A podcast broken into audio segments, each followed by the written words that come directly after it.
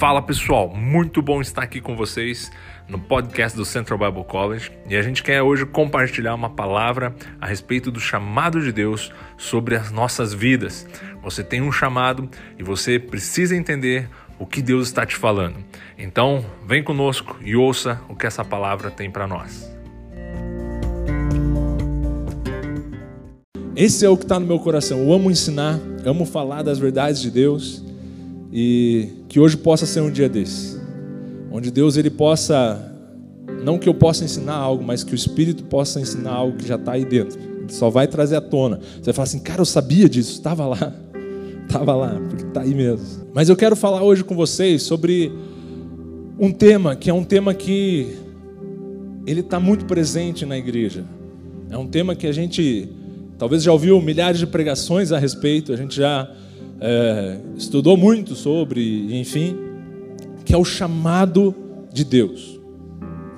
E isso é algo muito importante porque realmente o chamado de Deus é algo poderoso demais para as nossas vidas. Só que o problema é quando o chamado de Deus ele se torna um peso sobre nós, quando ele deveria ser uma resposta. O problema é quando o chamado de Deus ele começa, ao invés de abençoar a igreja, ele começa a assolar a igreja dizendo assim: você está no lugar certo? Você está fazendo a coisa certa? Será que Deus te chamou para fazer isso mesmo? Cuidado, hein? Talvez Deus vai ficar bravo com você e no dia do julgamento vai aparecer um videozinho teu lá. Eu não sei se você já ouviu esse tipo de pregação, mas eu quero mostrar para você que não é isso que está na cabeça de Deus quando Ele fala sobre o teu chamado. Mas para a gente entender o nosso chamado em Deus, a gente precisa primeiro entender quem Deus é. O nosso maior problema, e é o que a gente tem visto no City Class dia após dia aqui, que a gente tem colocado as lentes erradas para olhar quem é Deus. A gente tem olhado Deus de uma perspectiva humanista transvestida de religiosa onde a gente acaba colocando o homem no centro mesmo, só que a gente finge dizer que é Deus. Porque a gente sempre olha Deus baseado nas nossas dores e não naquilo que Deus ele sonhou. Então, para eu começar hoje, para introduzir sobre o chamado de Deus, eu preciso que você entenda como Deus pensa. Você precisa colocar as lentes de Deus ao seu respeito, ao meu respeito, ao nosso respeito. Porque nós temos muito, por muito tempo interpretado Deus equivocadamente. Nós temos é, entendido Deus de uma maneira muito rasa e não é a mensagem que Ele está querendo passar. E, e, ele, e ele continua e, e, não vai deixar de operar, não vai deixar de falar, mas Ele quer cada vez mais clareza de quem Ele é e o que Ele pensa ao nosso respeito. Isso é muito importante, muito importante. Eu quero usar um exemplo que eu aprendi com pastor, meu grande amigo Bert Brits, eu quero, eu já vou adiantar que eu vou roubar os exemplos dele, talvez aqui, como sempre. Mas eu quero começar a introduzir esse assunto falando a respeito da lógica de Deus. Deus, ele tem uma lógica para enxergar a mim e a você. Ele tem uma maneira de nos ver. E como eu falei, às vezes a gente olha essa, a gente tenta ver Deus através da nossa lógica. Isso se chama humanismo, porque o homem é o centro da lógica quando deveria ser a lógica de Deus. Teo, teo lógica, não sei como que é a lógica em, em grego, faltou agora. Mas é a lógica de Deus olhando para nós. Como que isso se inverte? Se inverte pensando da seguinte forma: como Deus ele se revela durante a Bíblia inteira? Qual que é o maior padrão que a gente vai encontrar de Deus se revelando ao homem durante toda a Bíblia? Talvez por causa da nossa criação, da nossa educação, nosso país principalmente, é, porque tem uma cultura muito católica, por mais que sejamos protestantes, evangélicos ou afins, a cultura católica ela influencia desde o espiritismo até o evangélico. Ela influencia todas as religiões, porque é muito forte a cultura no nosso país. E o que isso influencia? Influencia que a nossa visão de Deus ela é a visão de um Deus punitivo. Essa é a lógica humanista. A gente fala assim, a gente ensina os nossos filhos, né? Eu não ensino mais os meus assim, mas a gente fala assim: cuidado, senão o papai do céu castiga, hein? Quantos de vocês já ouviram esse eco milhares de vezes na sua cabeça? Seja quando vocês eram crianças ou depois vocês cresceram e o teu subconsciente falou assim: opa, deixa eu cuidar com isso porque senão Deus vai me castigar. Esse eco é de uma cultura que nós carregamos, que nós olhamos como um Deus que é aquele velho sentado com a barba longa, um cajado gigante na mão, sentado nos céus, esperando o momento certo para dar uma cajadada na nossa cabeça. Ah, errou de novo, hein? E aí, quando a gente fala de Deus, a gente imagina o Antigo Testamento, morte, não sei quem morreu, não sei o que lá, e sangue. Daí a gente fala, nossa, e aí começa a ficar aquela figura deturpada de quem Deus era. Só que Deus sabia desse problema, ele não estava aquém desse problema, ele sabia, falou, cara, a galera não está me entendendo, eles não estão entendendo que eu sou exatamente desse jeito, tá, tá, tá errado esse negócio. Só que mesmo assim Deus ele vai falando e fazendo um eco na história bíblica, e se você ler você vai encontrar esse eco, que começa em Gênesis, capítulo 1 e 2, e vai até Apocalipse, onde Deus, o eco de Deus é o seguinte: eu quero uma família. Esse é o eco de Deus. A gente vê Deus criando Adão e Eva, a primeira coisa que ele institui com Adão e Eva é o quê? Uma família. Ele cria Adão e Eva e ele fala assim: não é bom que o homem esteja só. Vou fazer uma adjutora. Por quê? Porque não é bom. Por que, que não era bom que o homem estivesse só? Porque o homem estava sozinho? A minha pergunta para você: é, Adão, ele tinha um problema de solidão? Uma pessoa que se relaciona com Deus perfeito, face a face, tem problema de solidão? Adão pediu para Deus uma esposa? Falou assim: Nossa, Deus, todos os bichinhos aqui, é assim que eu aprendi na escola dominical. Todos os bichinhos aqui têm o seu par. Deus, faz um par para mim também, né? Pô, ia ser legal. Só que não é isso que acontece. Obviamente, a Bíblia relata que Adão viu que cada animal tinha o seu par. E aí Deus olha para Adão e Deus diz: Não é bom que o homem esteja só. Sabe por que não era bom que o homem esteja só? Por causa que se o homem expressava a imagem e semelhança de Deus, Deus, ele é uma família, ele é três em um, é Pai, é o Filho, é o Espírito Santo. E o homem sozinho não expressava a imagem e semelhança de Deus ainda. Por isso que Deus ele chama a mulher à tona e fala assim: agora vocês dois são uma só carne, assim como eu, o Espírito Santo e Deus somos um só. Agora vocês podem expressar a natureza de Deus. Porque a natureza de Deus se expressa através de uma família. Esse é o poder da família. A família é a revelação de quem Deus é. E por isso que o diabo ama destruir a família. Porque quando ele quebra a família, ele quebra o referencial. Ele quebra o referencial de quem Deus é. Mas Deus ele chegou e falou assim: ó, você se tornará uma carne com ela, deixarão pai e mãe. Que pai e mãe? Adão e Eva tinham pai e mãe? Porque ele está mostrando, Deus ele está fazendo uma declaração sobre uma expressão de família. Existe um núcleo, mas desse núcleo vão sair outros núcleos e outros núcleos, porque essa é a revelação da glória de Deus, a expressão da pluralidade de Deus. E aí Deus ele começa na Bíblia inteira a se mostrar em busca de uma família.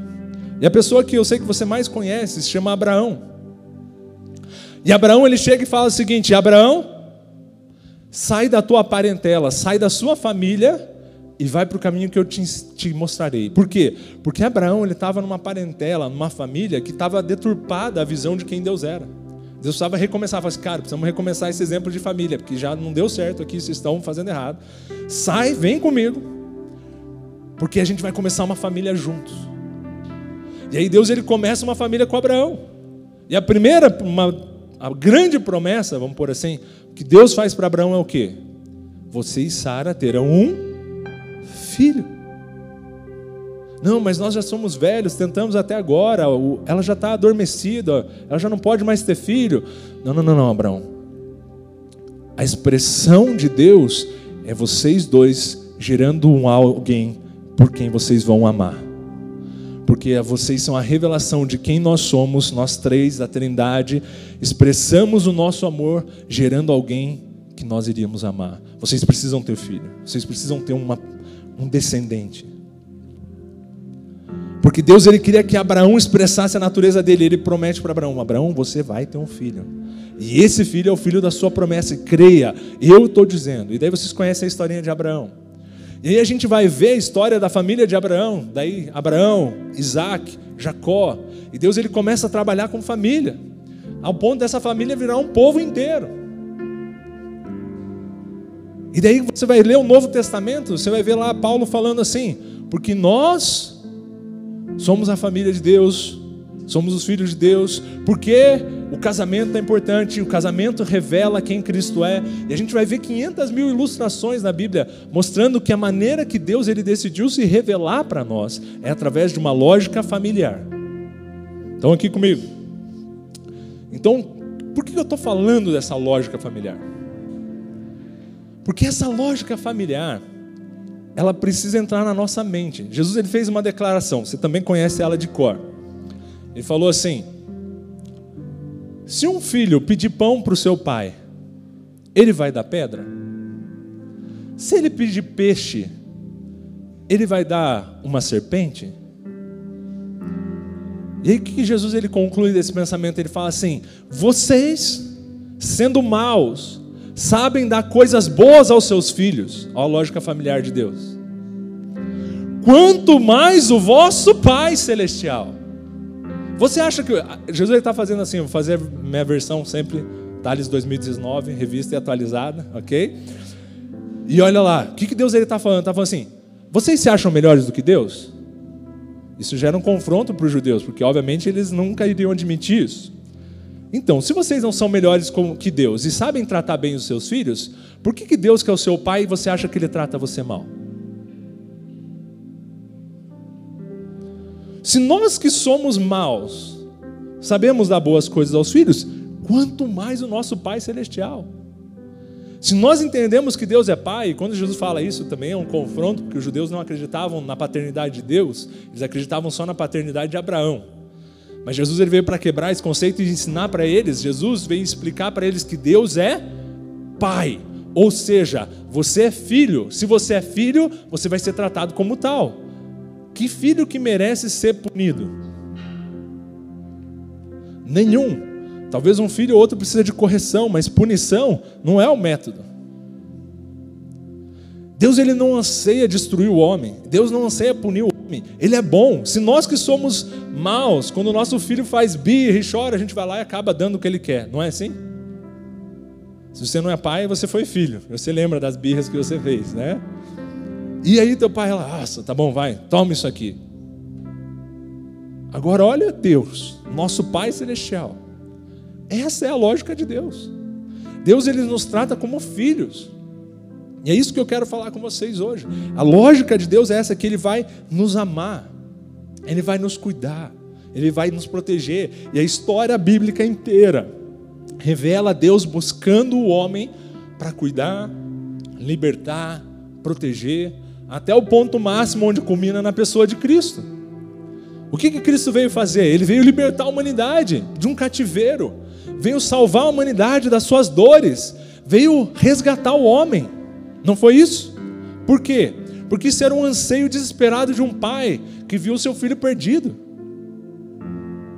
Essa é a lógica de Deus. E Cristo revelou isso.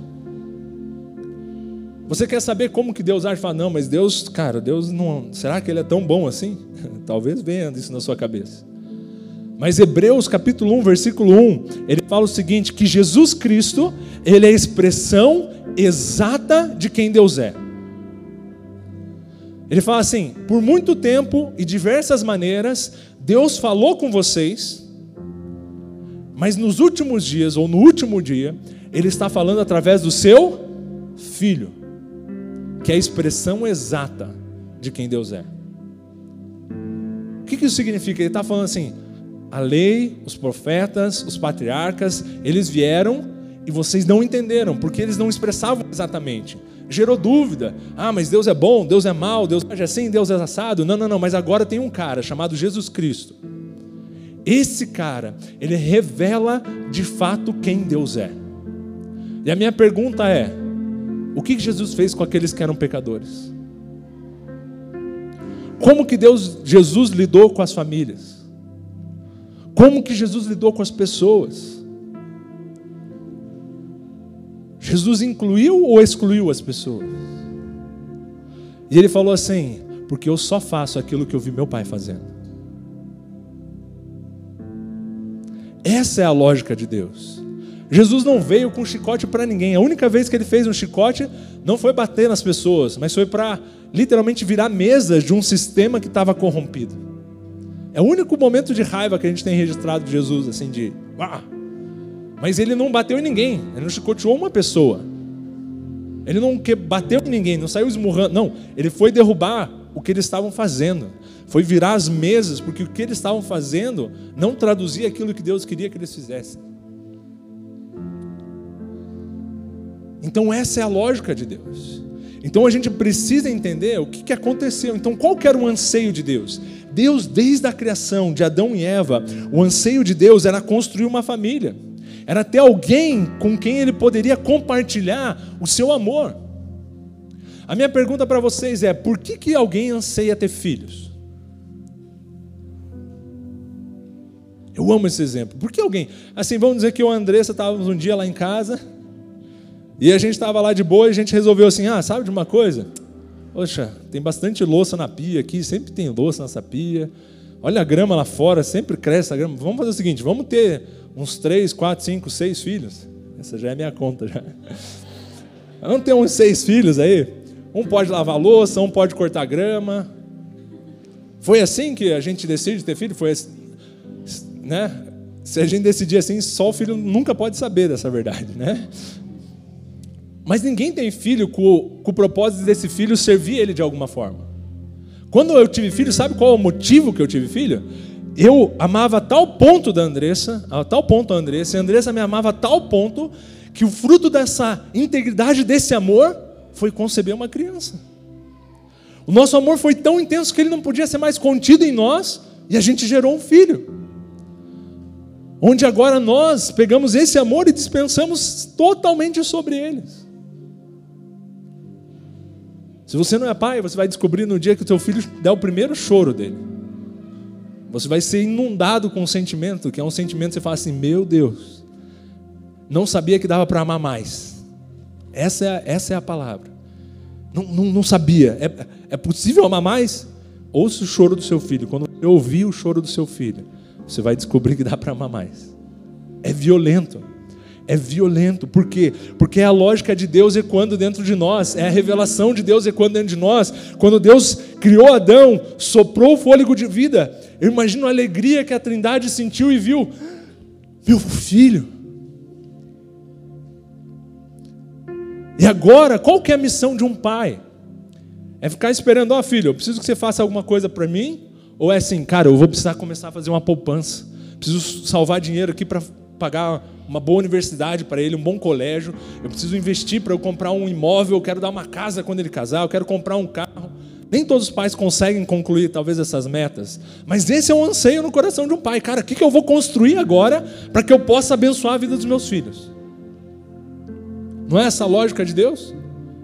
É, Deus ele cria Adão, e a questão é a seguinte: quem plantou o jardim do Éden?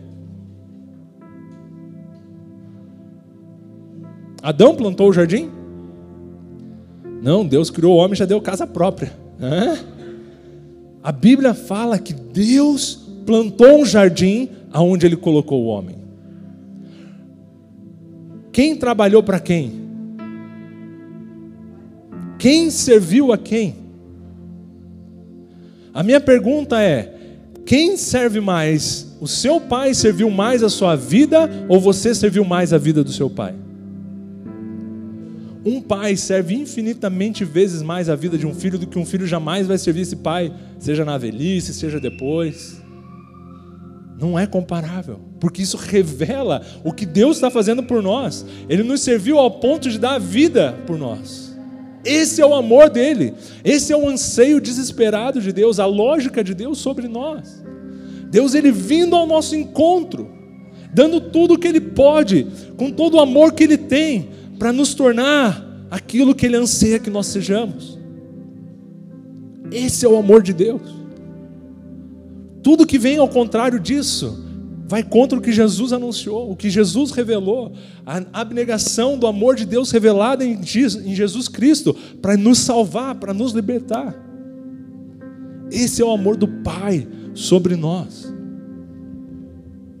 É o que a Bíblia revela até a consumação dos últimos dias em Cristo, que é a revelação máxima da expressão do amor de Deus. Então nós precisamos ter em mente por que, que Deus nos criou. Deus não nos criou para que servíssemos a casa de Deus, cortássemos a grama do jardim. Deus nos criou para governar a terra, não foi isso que ele fala? Domine, sujeite, porque quando o Natan cresceu, eu vou falar assim: filho, tudo que eu tenho é seu, e agora junto comigo a gente vai administrar todos os nossos bens. Não é assim, não, ó, melhor você trabalhar bem aí, senão você não vai comer hoje, hein? É melhor você cuidar bem desse negócio, senão não tem mesada, hein? Senão não tem dinheiro, hein? Cuidado. Isso não é o pensamento de Deus. E não é o pensamento que eu tenho para o Natan. A minha visão sobre o Natan, sobre o Joshua, sobre a Emily, é, cara, eu vou construir algo que a hora que eles estiverem prontos, eles possam, junto comigo, cuidar de todas essas coisas e viver uma vida plena como eu vivo. Uma vida sem necessidades como eu vivo. Uma vida completa como eu vivo. Esse é o meu anseio para eles. Qual que você acha que é o anseio de Deus? O anseio de Deus é criar você para que você possa crescer e se relacionar com Ele e governar com Ele todas as coisas que Ele possui. É para isso que você foi criado. Você foi criado para partilhar da natureza dele, para vivenciar o dia a dia com Ele.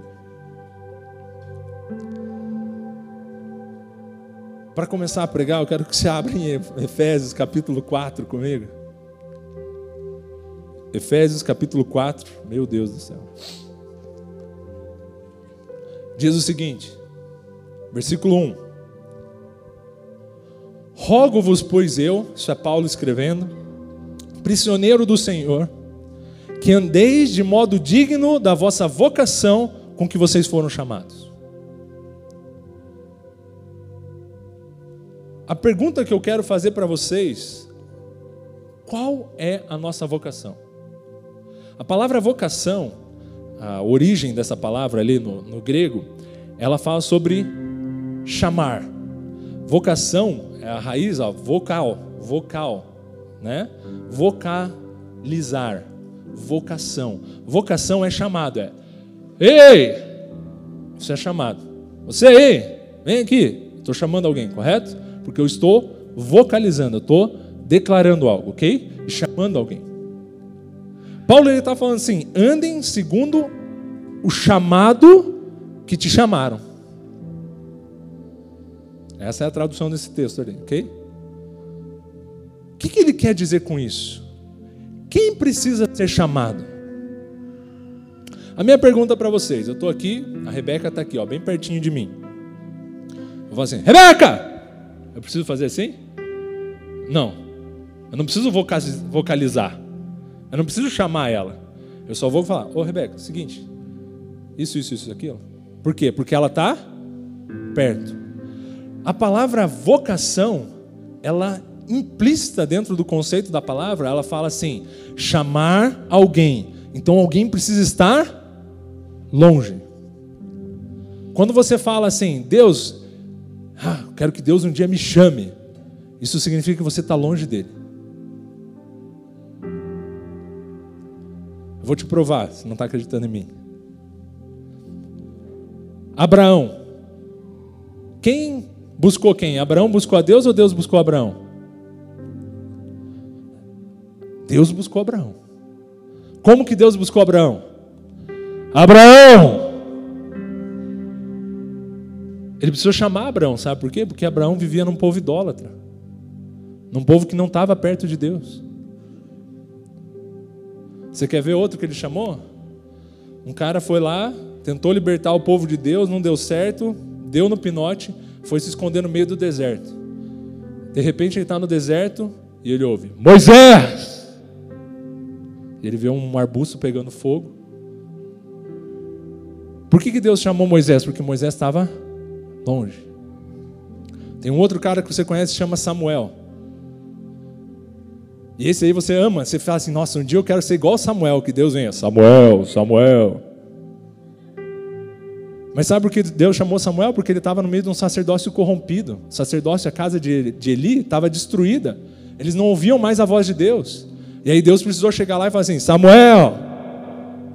E aí ele falou: Cara, é Deus que está te chamando, cara. Se Deus está te chamando é porque você está longe.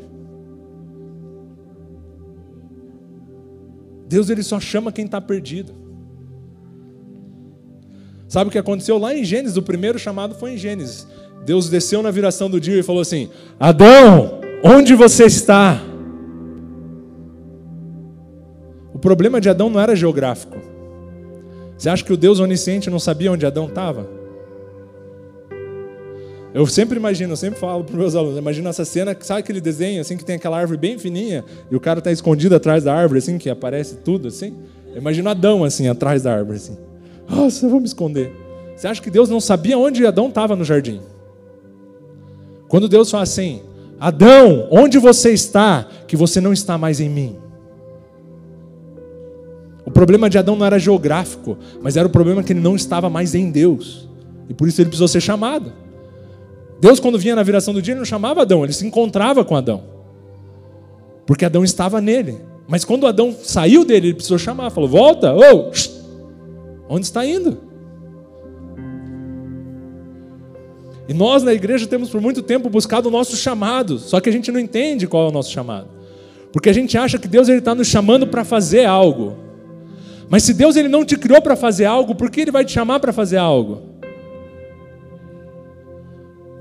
Deus ele está te chamando para ser algo que você esqueceu que você é. Deus ele está te chamando para você voltar a ser aquilo que um dia você foi ou deveria ter sido filho de Deus.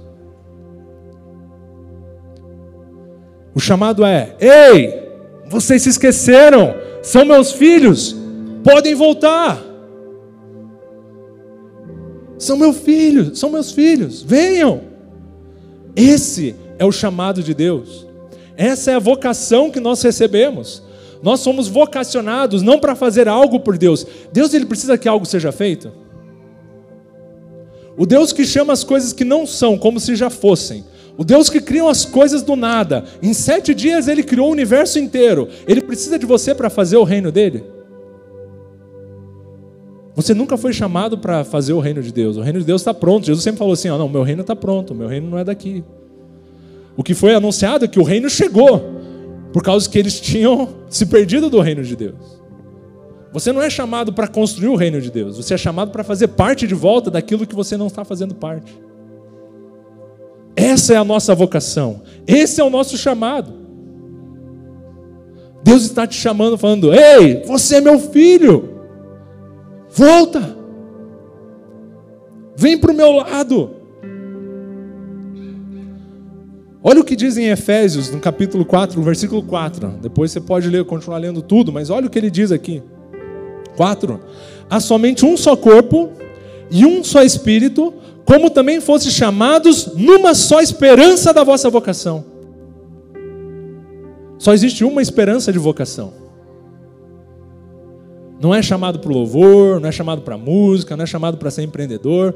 Só tem uma vocação que você possa ter. A sua vocação, o seu design, aquilo que você foi criado para ser, é ser filho dele. Essa é a única esperança que a gente pode ter. Esse é o único chamado que nós temos. E aí o que nós vamos fazer depois, cara, você pode ser carpinteiro, você pode ser pedreiro, você pode ser médico, você pode ser o que você quiser. Porque não interessa aquilo que você faz, mas interessa com quem você está. Abraão, quando ele estava com Ló e começou a dar aquela treta com Ló, que você conhece a historinha também, Abraão chega para Ló e fala assim: Ló, escolhe para que lado que você quer ir. E Ló escolheu, obviamente, o lado mais próspero. E Abraão nem brigou, ele falou: tá bom, eu vou para lá. Porque não interessa onde eu vou, interessa com quem eu estou indo. Eu estou com meu pai junto comigo, ele é dono de todas as coisas. Ele é aquele que me chamou, que me tirou do lugar que eu estava, que me resgatou. Cara, se for para o nada ou for para o tudo, não interessa, porque o que tem lá não é maior do que aquele que me chamou. E Abraão foi para o nada e o nada virou tudo. Porque ele estava com alguém. Ele partilhava algo com alguém.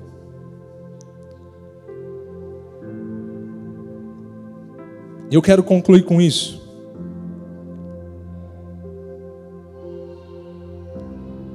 Deus ele nos chamou para ser filhos dele. Nós entendemos que a lógica dele é uma família. Nós entendemos que ele nos chamou para ser uma família. Ele criou o homem porque ele queria filhos, ou seja, pessoas que ele pudesse compartilhar a plenitude do que ele era. Então, quando nós caímos, quando Adão e Eva caíram, saíram de Deus, a partir daquele momento, Deus começou uma busca implacável muito maior do que você assistiu no filme. Uma busca implacável para alcançar o homem. Uma busca para alcançar o homem e falar para ele: Filho, volta para casa. E ele fez tudo. João 3,16: Porque amou o mundo, ele deu para que o mundo tivesse o quê? Para que todo aquele que nele crê não morresse, mas tivesse vida eterna. Por que Deus ele quer nos dar vida eterna? Porque ele quer eternamente você do lado dele. Ele quer você eternamente partilhando da vida com ele, governando junto com ele, vivendo junto com ele. E por isso que a vida eterna não começa quando você for para um lugar. A vida eterna começa quando você encontrar com ele. Porque aí você volta a viver com Ele. E Ele promete que mesmo que você morra, ainda assim você viverá. Porque esse é o, o anseio do Pai, o desejo do Pai. Então nós somos filhos. Entenda, nosso chamado é para ser filhos. Jesus, ele recebeu um chamado de Deus. Sabe onde ele recebeu o chamado dele? Jesus ele vai até João Batista e fala assim: João, preciso que você me batize. Você conhece essa historinha também. Ele fala: não, não, não, não, não. Não, você vai me batizar porque a justiça precisa se cumprir. Não tenho tempo para explicar a justiça nesse momento, mas ele é batizado. E o que acontece quando Jesus sai da água? Eu vou ter que falar um negócio que não está no meu esboço, mas eu vou falar para vocês. O batismo de João, essa justiça, é o momento onde Cristo ele recebe o pecado do mundo inteiro sobre ele. O lugar onde Jesus ele foi batizado por João é o mesmo lugar onde o povo atravessou com Josué com a arca.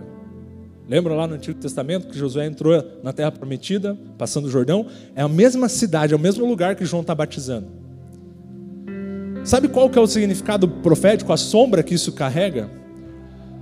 As águas, quando elas pararam de fluir do Rio Jordão, elas foram seguradas num lugar, obviamente, né? Acima da onde eles estavam. Sabe qual que é o nome dessa cidade onde as águas ficaram retidas? Se chama Adão. É o nome dessa cidade. E você sabe que o Rio Jordão é conhecido desde aquela época como um rio sujo. Um rio que carrega sujidade, poluído. Tanto que se vai ler no Antigo Testamento, vem o, o, o rei Naamã para profeta e fala assim: Ah, o que, que eu faço? Se batiza sete vezes no rio Jordão. Como? Eu vou entrar nesse rio sujo aí? Essa porcaria aí? Rio poluído? Porque o Jordão, ele significa impureza. E a impureza, ela foi o fluir começou lá em Adão, nesse ponto. E Jesus, quando ele vai lá e ele é batizado, a justiça se cumpre, porque naquele momento o pecado do mundo inteiro é depositado sobre a vida de Jesus. É por isso que ele precisava ser batizado. Ele foi batizado nos nossos pecados. E sabe o que acontece? Quando ele sai da água, uma pomba desce sobre ele. E uma voz fala dos céus. Ali é o metro quadrado mais abençoado até esses dias na terra, onde está as três pessoas de Deus no mesmo lugar: o Filho, o Espírito, que é a pomba, e o Pai falando. E esse filho, cheio do pecado da humanidade inteira, Deus dá o chamado para ele, fala assim: Você é o meu filho amado, em quem eu tenho prazer. Porque não é o que você faz que determina quem você é, mas é aquilo que eu declaro que você é que determina quem você é. E aí continua, acontece o que acontece no Antigo Testamento, ele como bode, lembra que o bode expiatório, o profeta, o, o sacerdote punha a mão, punha todo o pecado nele e soltava ele no deserto. Aí o Espírito Santo conduz Jesus para o deserto como bode expiatório, levando o pecado de todos. Mas ele vai numa certeza que não interessa o que está nele, interessa o que o Pai falou sobre ele. E aí quando o diabo chega, ó, oh, hein, você não vai ter fome, você não vai, assim, não, não, não, não. Meu Pai, ele sabe quem ele é. Por isso que ele não é enganado mais como Adão e Eva foram, porque ele sabe o que o Pai declarou sobre. Ele falou assim: "Você é meu filho amado". Esse foi o chamado de Jesus. Precisou ser puro. Jesus sabia, óbvio que sabia, mas as pessoas não sabiam. As pessoas não acreditavam que ele era o Messias. Por isso que Deus precisou, em alta voz, declarar. E mesmo assim eles não entenderam. Depois lá João também vai, é, Pedro, Tiago e João no barquinho, não, no barquinho, no monte da transfiguração. Pedro tem uma brilhante ideia. Tá Elias, Moisés e Jesus lá. Não sei se você lembra dessa historinha, mas só para passar ela. E aí Pedrão tem a ideia genial, fala assim: "Ó, oh, o que você acha? Vamos fazer umas tendas aqui, né? Fazer uma tenda para você, Jesus, para Elias e para Moisés. Por que, Pedro queria fazer uma tenda para cada um? Porque na cabeça de Pedro provavelmente estava assim: bom, se Jesus não der certo, pelo menos Moisés e Elias continuam aqui com nós. Né? Estamos garantidos. Só que quando Pedro faz essa afirmação de fazer essas tendas, uma voz do alto vem e fala assim: Este é o meu filho amado, a ele ouvi. É nele que está a revelação de quem vocês são, não na lei e nos profetas. Isso são sombras daquilo que esse aqui está demonstrando. A ele ouvir. Ele está declarando quem vocês são. Nós somos filhos de Deus. Como bom pastor, vou acabar de novo.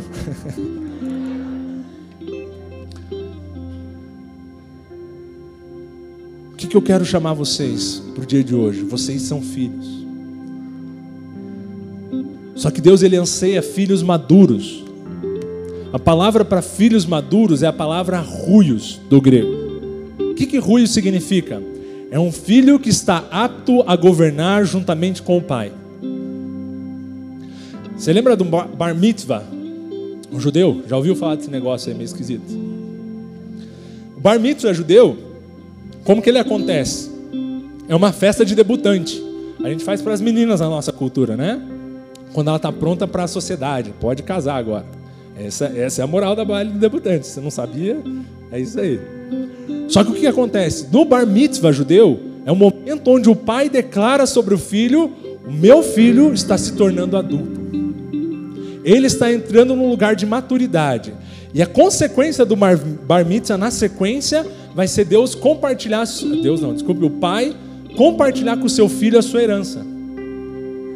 Porque na cultura judaica o pai não compartilha herança quando morre, ele já começa a compartilhar em vida. Por quê? Porque o filho já começa a usufruir daquilo que o pai tem e administrar juntamente com ele. O que Deus ele está chamando a gente, lembrando a gente, vocês são meus filhos, andem nesse chamado, é o que o Paulo ele está falando. Esse é o chamado que vocês foram chamados, ande nele de que vocês são filhos. Agora vocês precisam andar, você é filho. Agora a gente precisa se tornar ruios com Deus. É nos relacionar com o Pai, ao ponto do Pai depositar maturidade em nós, para que a gente possa usufruir de todas as coisas que Ele possui. Só que como que nós alcançamos maturidade? Olha Efésios, capítulo 4 ainda, no versículo 13 até que todos cheguemos à unidade da fé e do pleno conhecimento do Filho de Deus. Qual que é o pleno conhecimento do Filho de Deus? Qual é a revelação do Filho de Deus para nós? Que ele é o primogênito entre muitos irmãos. Que ele veio nos salvar e nos levar de volta para casa. Essa é a revelação do Filho. E isso, quando a gente entender isso, isso pode nos levar à perfeita varonilidade. O que é isso? É se tornar um homem perfeito que é um homem perfeito? Ele explica a medida da estatura. A medida da estatura, se a gente traduzir do grego, é assim: a medida de um adulto, a medida de uma criança que cresceu, da plenitude de Cristo. Qual que é o objetivo? Que a gente entenda que ele é o ruios de Deus, Jesus foi o primeiro filho maduro, declarado por Deus, mas se a gente entender que ele fez isso para que nós sejamos também, nós podemos alcançar essa mesma maturidade. Como que ele alcança essa mesma maturidade? Olha o versículo 16. Que de todo o corpo, bem ajustado e consolidado, pelo auxílio de toda a junta, segundo a sua própria cooperação de cada parte, efetua o seu próprio aumento para edificação de si mesmo em amor. Você quer se tornar um filho ruios? Você quer começar a usar da herança que Deus tem? Você quer governar junto com Deus? Tem um caminho, Jesus deixou esse caminho, se chama igreja.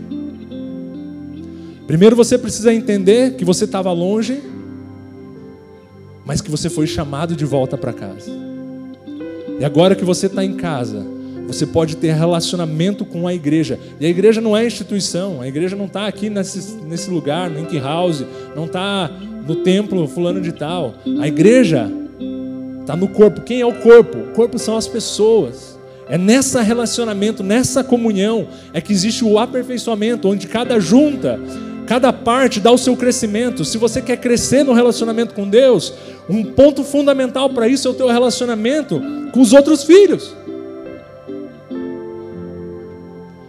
Qual provavelmente era o problema dos dois filhos pródigos? Que eles não se relacionavam entre eles. E muito menos com o pai. Quando o outro chegou, já teve ciúme. Por quê? Porque provavelmente essa relação de ciúme já existia antes. Já era treta. Por quê? Porque não é só o relacionamento com o pai que revela quem Deus é, mas é o relacionamento entre os irmãos que nos leva à maturidade do entendimento de quem o pai é. Por isso que João fala assim: se você diz que ama a Deus que você não vê e odeia o seu irmão, você é mentiroso.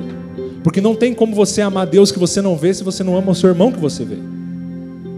A revelação de Deus está em você, não no invisível, porque Deus ele se tornou real em você.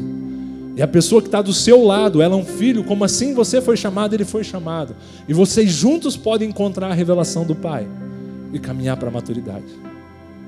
Esse é o desafio que eu tenho para você, para você ser igreja, para você se relacionar com filhos para vocês encontrarem quem é o Pai de fato. Esse Pai amoroso, incrível. Aleluia.